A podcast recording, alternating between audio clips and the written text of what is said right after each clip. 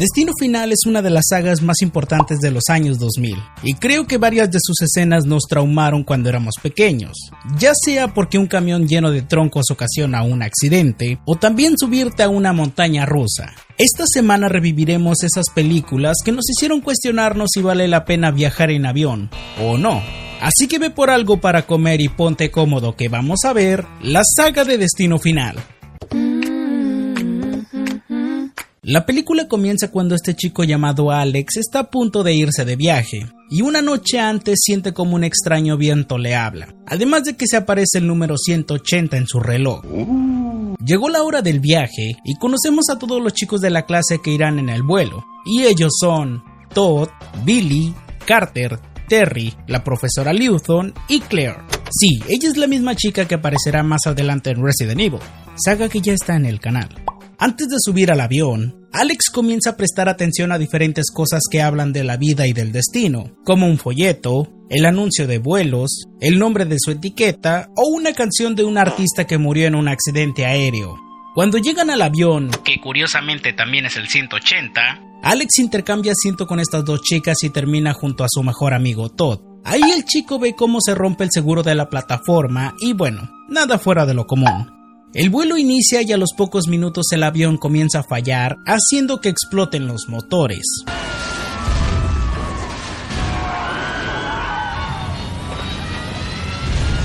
Alex despierta y revive los momentos que miró antes, como lo del seguro en la tapa, y en ese momento crea un escándalo diciendo que el avión va a estallar. El disturbio ocasionó que saquen a todos los chicos del avión, y Cleor decide bajar por voluntad propia porque cree que el rubio dice la verdad. Como era de esperarse, el avión explota a los pocos minutos de haber despegado, y ahora sí todos creen que el chico dice la verdad. Alex es interrogado por dos oficiales que lo van a estar siguiendo durante toda la película, y durante el interrogatorio no sacan mucho. El chico está bastante triste y se siente culpable por lo del accidente aéreo, y curiosamente las imágenes que pasan en la televisión son de un accidente real que ocurrió en el 96.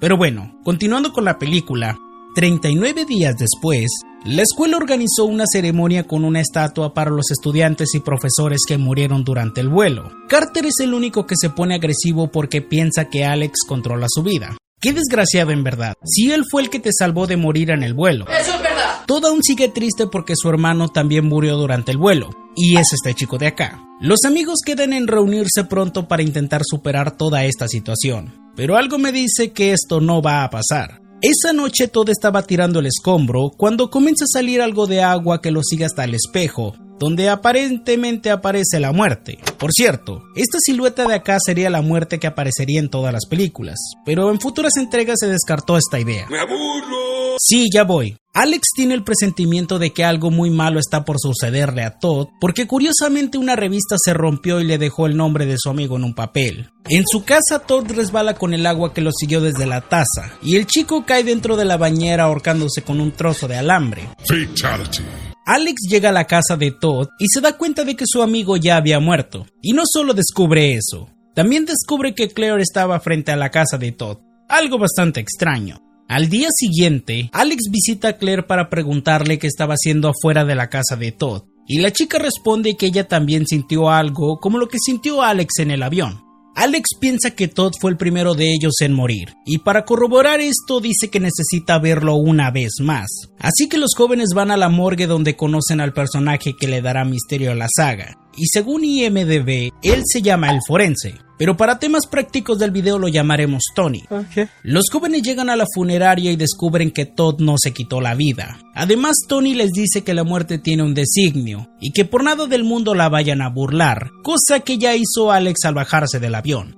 Horas más tarde, Alex le muestra a Claire el trozo de papel que encontró la noche en que murió Todd, y con esto cree que él puede descubrir las pistas de cómo y quién morirá. En ese momento Alex mira el reflejo de un autobús en el cristal, y no pasa mucho tiempo cuando Carter y su chica llegan al café para molestar a Alex. Pero... Que estuvieras muerto, tonto. Esa noche, en las noticias pasaron una teoría de lo que posiblemente hizo explotar el avión, y Alex se da cuenta de que todo comenzó en el asiento de Todd, luego siguió con Terry, y gracias al dibujo de las noticias, descifra que la próxima en morir será la maestra Luthon. Alex va a la casa de su profesora y es capturado por la policía gracias a que ella los llamó minutos antes. Y es que es aterrador estar cerca del chico que te salvó la vida. Sí, claro. Alex intenta convencer a la policía de toda la historia sobre el designio de la muerte y que la profesora está a punto de morir, pero como la policía no tiene ninguna prueba en contra del chico, lo dejan libre. Mientras tanto, la profesora sigue empaquetando sus cosas para mudarse a otra parte. Y extrañamente, mientras se servía un poco de licor, se rompe la taza y moja la computadora ocasionando que explote.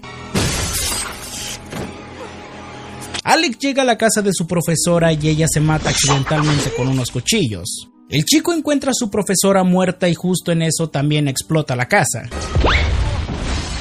El resto de los sobrevivientes se reúnen en la escultura para ir en busca de Alex, y luego de un viaje por carretera encuentran al chico y lo llevan con ellos. Durante el camino Carter se pone como loco porque él es el siguiente. Bueno, Alex no se lo dijo directamente, pero su silencio lo delató. Carter intenta matarse varias veces con el auto solo para darle la contraria a los chicos, y durante el camino Alex tiene la visión con un tren. Por conveniencia del guion, Carter detiene el auto justo en medio de las vías del tren y se las da de muy hombre al quedarse dentro del auto, pero cambia de opinión cuando se da cuenta de que no es su turno. Por suerte Alex consigue salvarle la vida al chico antes de que el tren hiciera pedazos el auto, y por la culpa de un pedazo de lámina... Billy termina muriendo, y Alex comprende que al salvar a la persona que le tocaba morir, la muerte lo saltará e irá por el siguiente. No encuentro fallas en su lógica. Con esto Alex sabe que él es el siguiente y decide encerrarse en una pequeña cabaña donde ha protegido todo lo que pudiera hacerle daño, aunque la muerte hace de las suyas y casi lo mata por culpa de una caña de pescar. Alex comienza a ver el periódico donde hablaban de la muerte de la profesora Lewton, y abajo de eso estaban las fotografías de las dos chicas, las cuales le pidieron a Alex cambiar de asiento. Con esto el chico entiende que no era su turno sino el de Claire. Alex comienza a escapar de la policía porque Claire le dijo dónde podrían encontrarlo, y durante el camino el chico casi muere ahogado por culpa de un inmenso pino, el cual le cayó encima y lo tenía frente al lago. Mientras tanto, Claire lucha por su vida porque un cable eléctrico asesino intenta entrar a su cuarto para matarla, y luego la sigue hasta la cochera donde consigue que no se pueda mover del auto. Por suerte llega Alex para intentar ayudar a la chica, pero debe quitar el cable con sus manos, y lo hace. Alex termina bastante destrozado de las manos y tenemos una transición de seis meses donde los chicos superaron su miedo y viajaron a París. Por cierto, Carter se hizo súper amigo de ellos porque el guion necesitaba reunirlos para así terminar con estilo. Eso es verdad. Continuando con la película, Alex tiene el presentimiento de que esto aún no ha terminado por una serie de cosas que pasan, y el chico casi es arrollado por un camión, pero justo es salvado por Claire quien ahora fue quien tuvo la premonición. El camión se fue a estrellar con un letrero que casi mata a Alex, pero como Carter le salvó la vida lo saltó, y el siguiente es...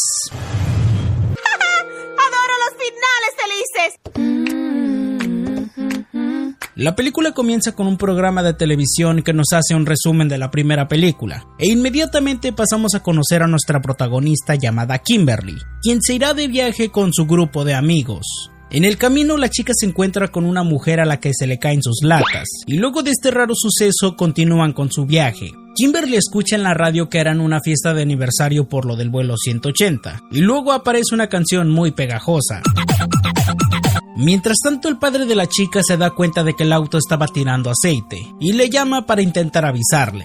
Algunos kilómetros adelante, un camión lleno de troncos crea un caos en la carretera donde mueren un chingo de personas.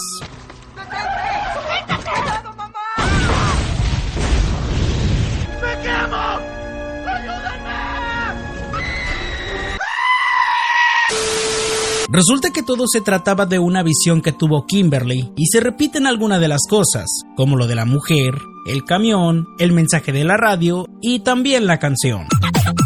Para evitar que la gente detrás de ella muriera como en su visión, atraviesa su auto a la mitad de la calle y se acerca a este oficial llamado Thomas. La chica baja del auto y trata de explicarle al policía lo que miró acerca del choque, y justo en eso pasa el camión que... Kimberly se da cuenta de que está en la carretera 180 y justo en eso pasa un camión que se lleva al auto donde estaban sus amigos. Por cierto, el número 180 se va a estar repitiendo constantemente en toda la saga. Sigamos. En la estación de policías este sujeto nos hace otro resumen de la película y dice que todos los personajes estaban muertos. Pero el oficial Thomas menciona que aún queda una sobreviviente, la cual está recluida en una institución mental, y esa chica es Claire. ¡Sí! Todos regresan a su casa y pasamos con el rubio quien se acaba de ganar la lotería. Y bueno, se compró muchas cosas costosas como un reloj y un anillo de oro. El chico estaba preparándose para comer cuando explota el microondas porque había un imán dentro de la comida. Esto ocasiona que tire el anillo y se le atore la mano por culpa del reloj. Las cosas se salen de control y termina todo el apartamento en llamas, pero afortunadamente el chico sale por la ventana y baja hasta la calle donde... Mientras tanto, el oficial Thomas se pone a investigar sobre la historia de Alex y encuentra todo lo que pasó en la primera película, además de que el chico había muerto por un golpe en la cabeza con un ladrillo. Sí, algo como eso. La muerte del chico sale en las noticias y Kimberly comienza a pensar que esto no ha terminado y que la muerte irá por cada uno de los chicos que salvó en el accidente, algo similar a la historia de Alex. Esa noche Kimberly se pone a buscar información sobre Claire y consigue encontrar el centro mental donde está recluida. La chica viaja hacia allá para poder hablar con ella y cuando llega Claire le dice que sabe todo lo que ha pasado. Claire le dice que para poder seguir vivos debe buscar las pistas para así salvar a la persona que sigue. Y Kimberly le dice que acaba de morir a alguien que se supone muere al final. Esto le hace pensar a la chica que quizás la muerte decidió cambiar el orden, pero no importa, igual la manda a la mierda cuando le pide que la ayude. El oficial fue a buscar a Kimberly porque él cree que la chica dice la verdad, y en ese momento Kimberly tiene una visión con unos pichones. Claire cambia de opinión y decide salir del centro mental para ir a ayudar a Kimberly. Y bueno, salió fácilmente porque la chica estaba recluida por su propia voluntad. Mientras tanto, el niño y su madre estaban en el dentista, y por alguna razón el chico dice esto. Si me anestesia y despierto con los pantalones abajo, no pagues. En serio, no sé qué onda con este niño. Durante su cita varios pichones se estrellan contra la ventana, ocasionando que el doctor tenga que trabajar con un anestésico. Y bueno, digamos que la cosa no sale bien porque el chico casi muere asfixiado por culpa de un pescado que le cayó en la boca. Menos mal que la enfermera se dio cuenta y decide hacer algo al respecto. Así que todo bien. Al llegar a la calle el chico se pone a jugar con unos pichones, los cuales hacen que se caiga un inmenso cristal y... Kim y el policía regresan a la casa donde se encuentran con Claire y ella menciona que deben ir a ver a alguien que les ayudará. El grupo llega con Tony y este les dice que la nueva vida puede detener a la muerte, además de que deben seguir las señales. Y es toda la información que consiguen. Parece que el poder de la chica ha evolucionado porque ahora puede ver el futuro, en ese momento la chica tiene una visión de ella misma manejando una camioneta que se lanza al río, y cuando ella dice esto, el policía recuerda que en el accidente había una mujer embarazada, y con esto relaciona que si nace ese bebé, la lista se romperá. Vaya, no encuentro fallas en su lógica. Esa noche, los sobrevivientes se reúnen en el apartamento del oficial y Kim les dice que deben ver las señales para que puedan sobrevivir. El chico de la moto los manda al carajo y piensa que todo esto es una gran mentira y decide irse a su casa. Por otro lado, la madre del chico estaba a punto de irse a su casa cuando el marihuano del grupo ve una pista con un hombre y con unos ganchos. Da la casualidad que detrás de la mujer había un tipo con ganchos y digamos que la situación no sale muy bien. El chico de la moto regresa a su apartamento e intenta quitarse la vida con el arma, pero extrañamente el arma no dispara, y esto se debe a que aún no era su turno. Por suerte la policía consigue encontrar la camioneta de la mujer embarazada y la ponen en custodia. Pero aquello dura poco ya que justo en ese momento se le rompe la fuente y el otro policía debe llevarla al hospital. Mientras tanto, nuestro grupo de protagonistas dicen que no es la primera vez que han burlado a la muerte. El chico de la moto, que por cierto se llama Eugene, Dice que un chico mató a la profesora de su clase con una navaja, y él fue expulsado dos días antes. Thomas fue a atender a un tren que se descarriló, y por eso se salvó de asistir a un tiroteo donde todos murieron. La mujer guapa dice que ella iba a llegar a un hotel donde hubo una fuga de gas, pero que no lo hizo porque el camión en el que iban atropelló a una chica. El marihuano se salvó de ir a una ópera donde todo se quemó, gracias a la muerte de un chico en París al que se le cayó un anuncio encima. Y Kim se salvó de morir junto a su madre porque se quedó mirando la noticia de un chico en la televisión. Allí entienden que todos están conectados. Yujin con la maestra Luthon, Thomas con el tren que mató a Billy, la chica guapa con el camión que atropelló a Terry, el marihuano con el letrero que mató a Carter y Kim se quedó mirando la noticia de la muerte de Todd.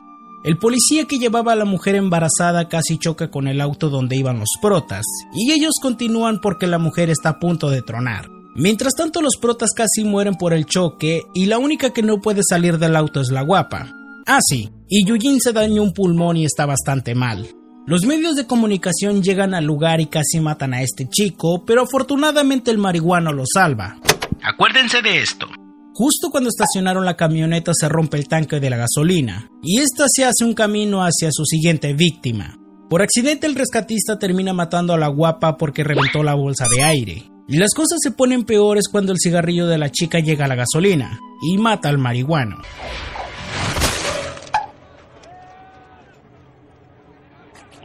El resto de sobrevivientes van hacia el hospital ya que consiguieron localizar a la mujer embarazada, y cuando llegan detienen a esta enfermera porque Kim tuvo una visión donde según ella mataba a la embarazada. Más adelante miraremos con acierto.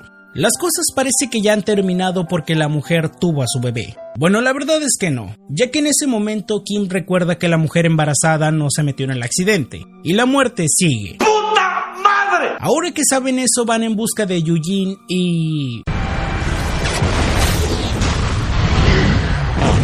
Kim continúa con la visión de que debe ahogarse para así terminar con la lista, y en vista de que no tiene otra opción decide lanzarse al río.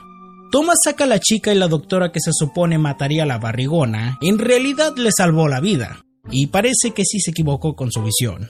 Para celebrar que ahora tienen una nueva vida y que vencieron a la muerte, deciden hacer un pequeño picnic con esta familia donde estaba el chico que salvó el marihuano, y luego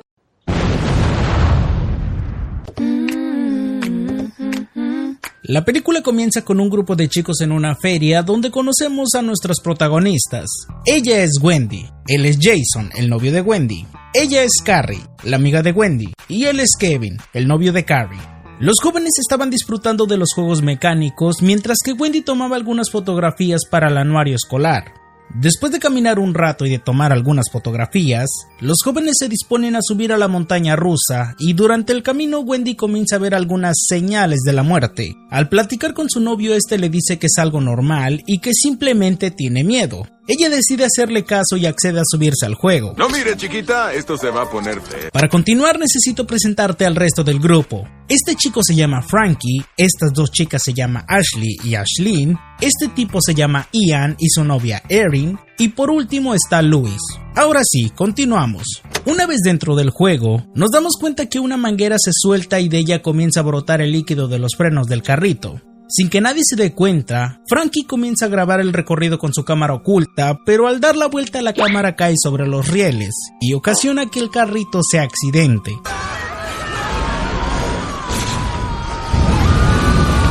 Aquello solo se trataba de una premonición, y justo antes de que comience el juego, Wendy comienza a gritar por ayuda y les cuenta todo lo que está por suceder, ocasionando una pelea entre Kevin y Luis. Y luego... A los pocos segundos el encargado llega y decide sacar a todos los chicos del lugar, quedando únicamente Wendy y Kevin, ya que por alguna razón el empleado no los dejó salir del juego, y terminaron muriendo. Tiempo después, la escuela hizo una ofrenda para rendirles tributo a todos los que fueron víctimas de aquel terrible accidente, y Wendy sigue sintiéndose culpable por no poder salvar a su novio. En realidad pudo haberlo salvado, pero fue culpa de este chico que no lo dejó salir. Me da asco solo verlo. Al salir de la escuela, Kevin invita a Wendy a la fiesta de graduación y de paso le cuenta sobre el vuelo 180 y de los accidentes posteriores que pasaron los sobrevivientes. Pero obviamente la chica no le cree y se va a su casa. Mientras tanto, las rubias se van a hacer un bronceado para estar listas para la graduación, y toda la situación se pone tensa cuando la bebida de Ashley comienza a sudar y ocasiona que se sobrecalienten las camas. Y... Ninguna de las dos puede salir porque cayó una tabla sobre ellas y desgraciadamente terminan muriendo. En casa, Wendy comienza a revisar las fotos que tomó la otra noche y ve ciertas pistas de cómo fue que murió su novio. Cuando pasa las fotografías de las rubias, se dan cuenta de que salen un poco quemadas. Y bueno, ya sabemos cómo terminaron. En el funeral la chica le cuenta a Kevin acerca del accidente que ocurrió en la segunda película, donde también apareció el número 180 y también sobre las pistas que descubrió en fotografías de la feria. Para que le crea le muestra algunos ejemplos con fotografías de famosos momentos antes de morir, con supuestas pistas. Uy sí, ya está muy creíble. Los chicos comienzan a analizar la foto de Frankie y piensan que el chico morirá ahogado o cosas así, pero la verdad es que morirá de otra forma completamente distinta. Mientras compraban algo para comer en el autoservicio, una camioneta de cerveza les bloquea la puerta del copiloto. Por cierto, este mismo camión apareció en la segunda parte. El carro de enfrente no se mueve y a lo lejos aparece un camión que viene cuesta abajo directo hacia ellos. Al intentar escapar, se ven obligados a romper el parabrisas y saltar del carro para luego ver que el camión impacta y destroza la cabeza del chico que estaba frente a ellos. Por conveniencia del guion resulta que la persona frente a ellos se trataba de Frankie, y parece que se equivocaron en eso de sus pistas. Esa noche, los chicos se dan cuenta de que miraron la fotografía equivocada de Frankie, y de que sí debió morir con un ventilador en la cabeza. Revisando el orden se dan cuenta de que la persona que sigue es Luis, y piensan que el chico puede morir en un gimnasio de la escuela perdiendo la cabeza como en esta fotografía. Cuando van hacia allá intentan convencer a Luis de todo lo que pasó y de lo que sucede en las fotografías, pero el chico los manda a la mierda y... ¡Solo gano! Wendy y Kevin van con la pareja Darks. Soy Darks. Para advertirles que están en peligro y también para mostrarles sus fotografías y así tratar de ayudarlos. Al estar caminando por la bodega, Ian accidentalmente tira una caja la cual activa una máquina y dicha máquina provoca que caigan algunas grandes vigas de madera sobre el chico. Por suerte consiguen salvarlo, pero la novia del chico cae junto a una pistola de clavos y muere al instante. Ahora que uno de los Darks está muerto, Soy Darks. Wendy y Kevin deben averiguar quién era la persona que estaba detrás de ellos, ya que ella es la siguiente. Por casualidades de la vida o del guion, Wendy descubre que la persona que estaba detrás de los Darks se trataba de su hermana menor llamada Julie, y esto lo descubre gracias a una pulsera que les había dado su abuela. Wendy intenta contactar a su hermana pero la chica no le contesta, y por suerte sabe que se dirige a un evento del pueblo donde justo está Kevin trabajando como guardia de seguridad. Como ya no queda casi gente, Wendy decide mirar sus fotos para así encontrar las pistas de cómo morirán. En la fotografía del chico, el pavo aparece como si algo le explotara en el rostro, y en las fotografías de Wendy la verdad es que no aparece ninguna pista. Bueno, hasta el momento no. Al llegar al evento, Kevin intenta cuidar a Julie porque se lo pidió Wendy, pero justo en eso un caballo se espanta por los fuegos artificiales y se lleva a la chica con una soga en el cuello. Afortunadamente Kevin logra cortar la cuerda antes de que Julie termine ensartada en las púas. Y cuando Wendy le pregunta quién fue la persona que se subió junto a ella en la montaña, sucede esto. El caballo vuelve a alterarse y manda volar a Kevin junto a un tanque de gas, pero momentos antes de que explote Wendy le salva la vida. El chico Darks La verdad, no les voy a echar mentiras, soy Darks. se la ha pasado siguiendo a Wendy durante todo el día y la siguió hasta el evento para así matarla y terminar con la lista. No puedo argumentar nada ante esa lógica. Wendy entiende que en su foto estaba el apellido de Ian en su camiseta, y esa fue la pista que le dio la muerte. Bueno, la verdad es que estaba un poquito clara. Los fuegos artificiales se descontrolan y ocasiona que se caiga una gran grúa que termina matando a Ian. Cinco meses después, Wendy estaba tranquila viajando en un tren con su nuevo grupo de amigos cuando de pronto presiente que algo malo está por suceder. Un chico en el tren comienza a tocar una canción que le hace pensar a Wendy de que todo se irá a la mierda. Y cuando intenta bajarse, se encuentra con su hermana y trata de tranquilizarla. Wendy miró el número 180 en el tren gracias a que lo miró a través del espejo. Da la casualidad de que en ese tren también estaba Kevin, quien no había visto a la chica desde aquel día en la feria. En eso Wendy dice que presiente que las cosas aún no ha terminado, y en ese momento el tren comienza a fallar gracias a que una rata ocasionó el cambio de vías e hizo volcar al tren.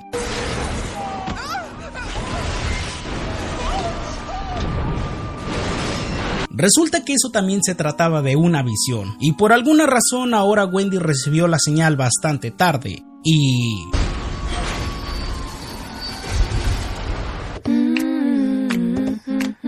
La película comienza con nuestros protagonistas disfrutando de las carreras, cuando uno de los chicos comienza a sentir el peligro y a ver las señales de la muerte a su alrededor. Para continuar necesito presentarte a nuestras nuevas víctimas. Él es Nick, el chico de las visiones. Ella es Lori, la novia de Nick. Él es Hound, el amigo de Nick. Ella es Janet, la novia de Hound. Él es Andy, el mecánico. Él es George, el guardia de seguridad. Él es Carter, un tipo racista. También aparece este sujeto que es conocido como el vaquero, y la participación especial de esta mujer junto a sus dos hijos. Ahora sí, continuamos con el video. Durante el cambio de neumáticos, uno de los autos sale antes de tiempo y se lleva consigo un desarmador, causando que una de las llantas del carro salga volando y que todo termine en una masacre.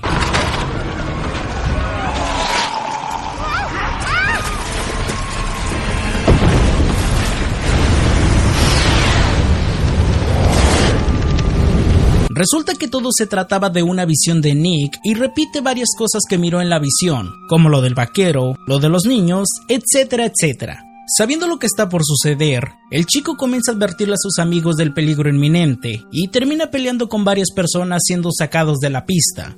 Ya fuera escuchan cómo el auto provocó la explosión y... Carter intenta regresar por su esposa, pero George no lo deja ir porque toda la gente se está muriendo. El gobierno decidió hacer un pequeño homenaje a todas las personas que murieron en la pista, y ahora todos ven a Nick como una especie de dios, hablando figuradamente. Esa misma noche, Nick tiene pesadillas con varias pistas sobre cómo morirá la primera persona. Mientras tanto, al otro lado de la ciudad, Carter va hacia la casa de George para cobrar venganza por la muerte de su esposa, ya que él siente que él fue el culpable. El sujeto se baja de la grúa y trata de enterrar una cruz en el patio de George, pero extrañamente el viento hace que el estéreo del carro se encienda y de paso se ponga en marcha. Al tratar de detenerla, el gancho de la grúa se atora en su pie y se lo lleva jalando hasta que se prende en llamas y termina muriendo. Al día siguiente, Nick ve en las noticias la muerte de Carter y ve exactamente la misma puerta que apareció en su sueño, y al tratar de relacionarlo, en ese momento tiene otra visión. Bueno, en realidad vino unas tijeras, a un hombre con un cigarrillo y una piedra. Mientras tanto, la señora de los tampones va a una estética con sus hijos, donde casi le cortan la oreja, y también casi le cae un ventilador encima. Desde este momento me dieron miedo los ventiladores que estaban en la escuela y la universidad. Continuando con la película, la mujer sale de la tienda y accidentalmente una piedra le perfora la cabeza a través del ojo. Ya que los niños antes de entrar lanzaron dicha piedra y esta rebotó con el señor de la podadora. Me da asco solo verlo. Nick y su novia miran el accidente de la mujer y tratan de reunir a los chicos para advertirle que corren peligro, pero ellos los mandan al carajo. En ese momento Nick tiene otra visión, pero al no recordar bien el orden de las muertes, deciden ir a la pista para tratar de recordarlo. Al llegar, George les pide una explicación del por qué están ahí, y luego de contarles todo, este les muestra las grabaciones de aquel día, descifrando que el siguiente en morir era el mecánico. Por cierto, aquí podemos ver el número 180. Al saber el orden correcto, el grupo va en busca de Andy a su trabajo para intentar advertirle de que está en peligro, pero el chico ignora esto hasta que casi muere aplastado por una camioneta. Y luego... Al no saber quién muere primero, si Hunted o Janet, el grupo se divide para ir a buscarlos y para intentar salvarles la vida. Al buscar al chico, Nick tiene una visión con el agua y le manda un mensaje diciendo que se aleje de ella. Por desgracia, Hound no escuchó el mensaje ya que este niño dañó su teléfono al lanzarle agua. El joven le quita el juguete al niño y lo coloca sobre la máquina, ocasionando que se active el drenado de agua en la alberca. Por otra parte, Janet lleva a lavar su auto porque se manchó con una pasta negra, y por suerte George y la chica consiguen saber que estaba en el autolavado. Por alguna razón la caminadora del autolavado comienza a fallar y el carro queda inmóvil, además de que el techo corredizo del carro se abre y se rompe la tubería del techo. Al tratar de respirar y de salir del carro, la cabeza de la joven queda atorada en el techo y cuando estaba a punto de pasar por el cepillo gigante, afortunadamente llega George y la chica para salvarle la vida. Desafortunadamente Hound no corre con la misma suerte ya que su moneda especial se cae en la alberca y al tratar de rescatarla el chico es succionado por el drenado de agua, mientras que Nick en la superficie lo estaba buscando y...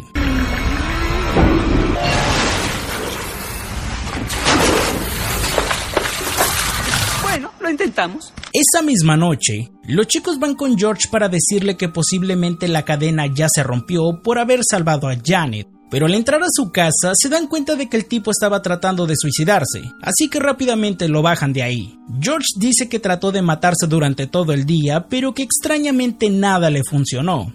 Y recuerda esto para más adelante. Parece que ahora sí vencieron a la muerte y que por fin una película termina con un final feliz. Pero no, Espera, aún hay más. Los chicos descubren que el vaquero sobrevivió al accidente y este se encuentra internado en el hospital, por lo que la lista aún no ha terminado. ¡Puta madre! Esto explica por qué George no pudo ahorcarse la noche anterior. Nick y George van al hospital para intentar salvarle la vida al vaquero, pero el tipo termina muriendo por culpa de este chinito, ya que dejó la llave abierta y ocasionó que se cayera la bañera encima del tipo. Al salir del hospital deciden ir a buscar a Lori y a Janet, pero al cruzar la calle George es atropellado por una ambulancia. Mientras tanto, Lori y Janet están comprando entradas para el cine, al mismo tiempo que en la parte de atrás se está incendiando el área de construcción. Nick llega al centro comercial y tiene una nueva visión donde ve que todo va a explotar, así que va en busca de su novia para tratar de salvarle la vida. Mientras tanto, la muerte hace de las suyas incendiando toda el área de construcción hasta llegar al área de los tanques de gas. Al entrar al cine el chico saca a su novia de ahí, pero Janet quiere quedarse a ver la película y... La explosión se expande por todo el centro comercial y al tratar de huir por las escaleras eléctricas, Lori cae en el mecanismo y muere. Resulta que todo era parte de una visión de Nick, y cuando recobra la conciencia su amigo es nuevamente atropellado. En serio, pobre sujeto, lo mataron dos veces. ¿Es porque soy negro? Al llegar al cine, Nick va directo hacia el área de construcción para apagar el incendio, pero termina fallando porque se clava en la pared y casi jode la misión. Por suerte consigue activar los rociadores y salva a todas las personas del centro comercial. Dos semanas después, los chicos estaban disfrutando de un rico café cuando Nick presiente que las cosas no han terminado. Y...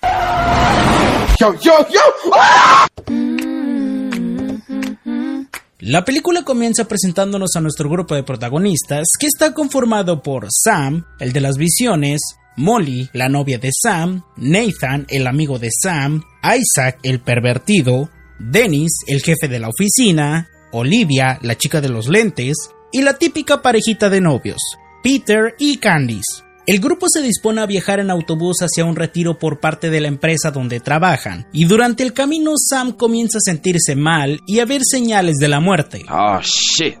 Here we go again. Al llegar al puente nos percatamos a medio camino que hay una obra en construcción, y gracias a los fuertes vientos y también a este sujeto que estaba cortando el pavimento con una sierra, el puente poco a poco se va agrietando hasta colapsar. Nuestro grupo de protagonistas salen del autobús y tratan de ponerse a salvo. Candice intenta ir al borde del puente, pero termina cayendo en la punta de un bote.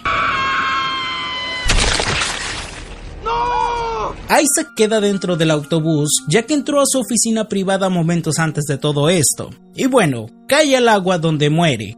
Por otro lado, Olivia trata de ponerse a salvo y para su mala suerte se le caen los lentes, pero afortunadamente consigue pasar el olvídalo. Cae al agua y le cae un auto encima.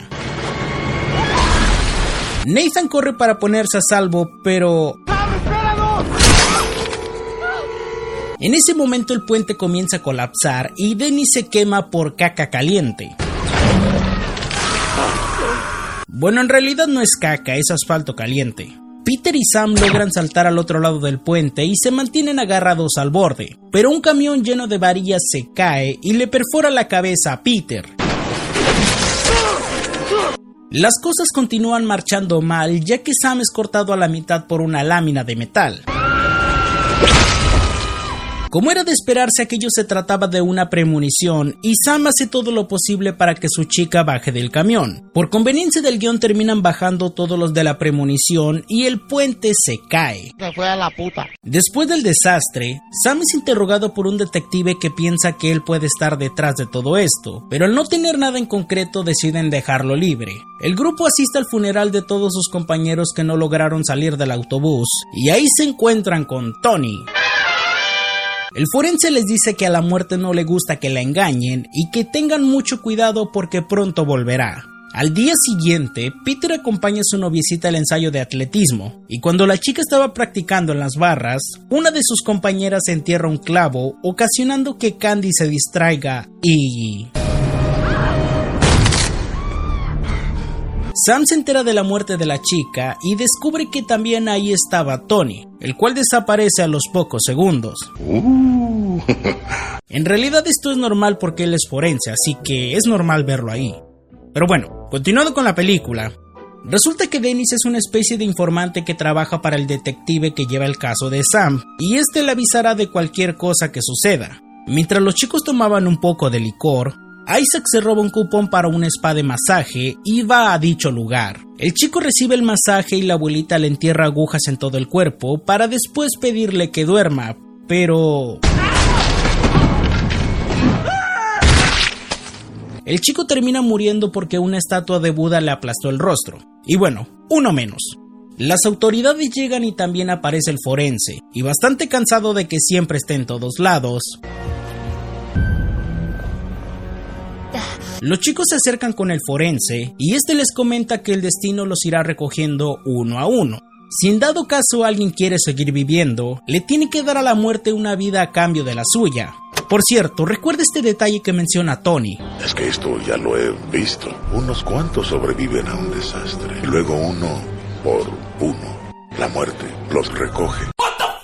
Mientras tanto, Olivia se encuentra en una clínica donde al parecer se está preparando para una cirugía ocular. Al estar acostada en la camilla, la chica accidentalmente le quita un ojo al peluche que estaba agarrando. En eso, el doctor sale de la habitación y la deja sola. Misteriosamente un vaso con agua provoca un cortocircuito y activa la máquina de rayos láser, ocasionando que la chica pierda el ojo. En ese momento llega Sam y su chica para salvar a Olivia, pero la chica termina cayéndose desde lo alto y muere. Resulta interesante el detalle del oso y cómo es que ella murió. Sigamos. Sam comienza a recordar el orden en el que murieron sus amigos y sabe que Nathan es el siguiente. Es una pena que en esta entrega el chico no pueda tener pequeñas visiones de cómo morirá la siguiente persona. Pero bueno, continuamos. Mientras tanto, el chico está discutiendo con un empleado que le encanta chingar la madre, y por un accidente termina matándolo. Al reunirse los chicos llegan a la conclusión de que el trabajador tomó el lugar de Nathan en la muerte, por lo que teóricamente está salvado. Justo en ese momento llega Dennis y... Parece que el pelón era el siguiente, pero bueno, ya sabemos cómo terminó. Más tarde Sam se encuentra trabajando en el restaurante mientras que el detective lo estaba vigilando desde fuera. El chico le dice a su jefe que acepta la oferta de trabajo en París. Esto se menciona al comienzo de la película, pero en ese momento no era tan importante como ahora. Sigamos. Al cerrar el lugar, la pareja festeja por el nuevo empleo de Sam y justo en ese momento aparece Peter. Los chicos lo dejan entrar y el tipo dice que intentó matar a varias personas para tomar su vida, pero que en todos los casos se arrepintió en el último momento. Y ahora solo quiere matar a Molly porque ella sí sobrevivió a la visión de Sam. Qué pinche enfermo. El detective escucha los disparos y entra para auxiliar a los jóvenes, pero termina siendo asesinado por Peter, para no dejar cabos sueltos, Peter intenta matar a Molly luego de una extensa pelea en la cocina. Sam termina matando a Peter y todos felices y contentos. ¿Así de fácil? ¡Sí! La verdad es que sí, esta película es algo extraña. Dos semanas después, Sam y Molly se disponen a subir al avión para su vuelo a París, cuando de repente uno de los pasajeros comienza a tener un ataque de pánico y se ven en la obligación de bajarlo del avión. Así es, señores. Esta película es una precuela de Destino Final. De hecho, durante toda la película nunca te mostraron la fecha hasta este momento que sale en el pasaporte. Bueno, continuando con la película. El avión despega y todo se hace mierda porque una turbina explotó y el avión se termina haciendo pedazos. Y toda esta historia continúa en Destino Final 1. Así que ve a mirarla para que sepas cómo continúa. Gracias, me gusta el dinero. Es broma. Pero si quieres verlo, ahí está arriba. Casi lo olvidaba. Al final Nathan también muere porque el chico que mató tenía cáncer y iba a morir en algunos días. Y listo, se muere. Hablando algo curioso de esta cinta, es que durante la misma se nos dieron pequeñas señales sobre la ubicación temporal, ya que en ningún momento podemos ver algún teléfono moderno. Además de que en el restaurante donde trabaja Sam pertenece la misma cadena del anuncio que mató a Carter en la primera película. Por otro lado, me resulta interesante lo que dice Tony acerca de que ya ha visto a un grupo de chicos que sobreviven a un accidente y que después van muriendo uno a uno. Quizás esto sea lo que veremos en la sexta entrega, que se rumora hablará sobre cómo inició todo esto, además de que revelará el origen del forense y cómo es que sabe tanto de la muerte.